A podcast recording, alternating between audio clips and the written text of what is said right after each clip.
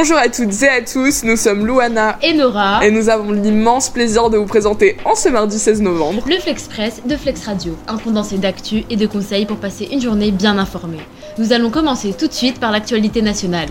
Très bien, alors notre première information va toucher les jeunes, car le Pass Culture est étendu aux moins de 18 ans. Mais qu'est-ce que le Pass Culture, Louana? Le Pass Culture est une application mobile qui a pour objectif d'améliorer l'accès à la culture pour les jeunes via une aide financière, mais aussi de valoriser une meilleure visibilité des actions culturelles.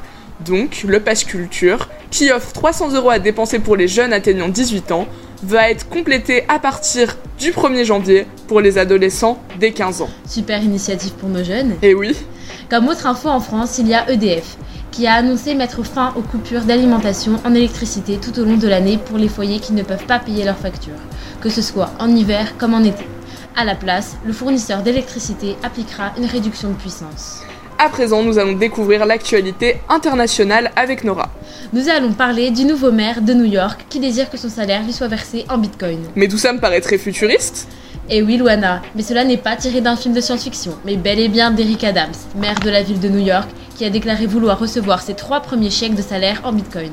Juste après son élection, le maire s'est empressé de partager sur les réseaux sociaux son intention de faire de New York le centre de l'industrie des crypto-monnaies.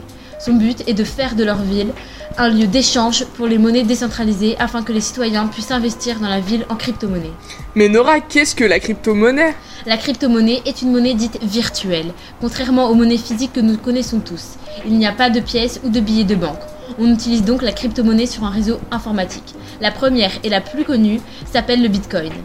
Eh bien, merci Nora pour ces informations. Nous verrons prochainement comment se déroule l'évolution des projets du maire de New York. Le plaisir est pour moi. Mais pour continuer sur ces avancées technologiques, je te propose de voir l'évolution qui est en train de se mettre en œuvre sur la plateforme que nous connaissons tous, YouTube.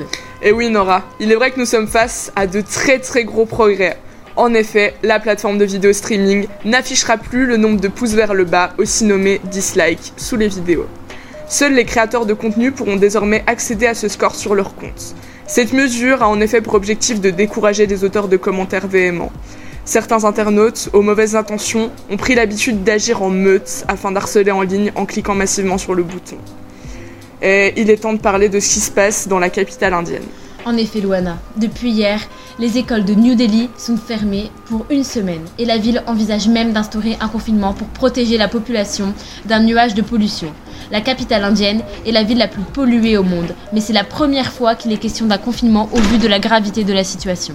Enfin, au niveau culturel, le Dubai Air Show a ouvert ses portes dimanche 14 novembre et se termine jeudi 18 novembre. Durant ce salon, plus de 160 avions seront présentés et près de 1200 exposants, dont 300 nouveaux, seront présents dans 20 pavillons nationaux. Cela, ce salon était très attendu car c'est le premier événement aéronautique depuis le début de la pandémie du coronavirus.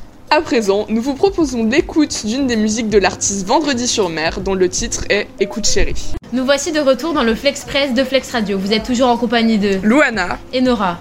Aujourd'hui, nous sommes le 16 novembre, c'est la Saint des Marguerites. Bonne fête Mais aujourd'hui est un jour très important aussi, car c'est la journée internationale de la tolérance. C'est le 16 novembre 1995, à l'occasion du 50e anniversaire de l'UNESCO, que les États membres de celle-ci ont adopté une déclaration de principe sur la tolérance, qui définit la tolérance comme le respect et l'appréciation de la richesse et de la diversité des cultures de notre monde.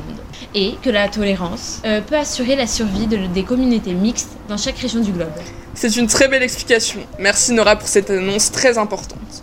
Sinon, pour ce soir à la télé, nous vous conseillons sur TF1 le match éliminatoire pour la Coupe du Monde de football 2022 qui opposera notre magnifique pays à la Finlande.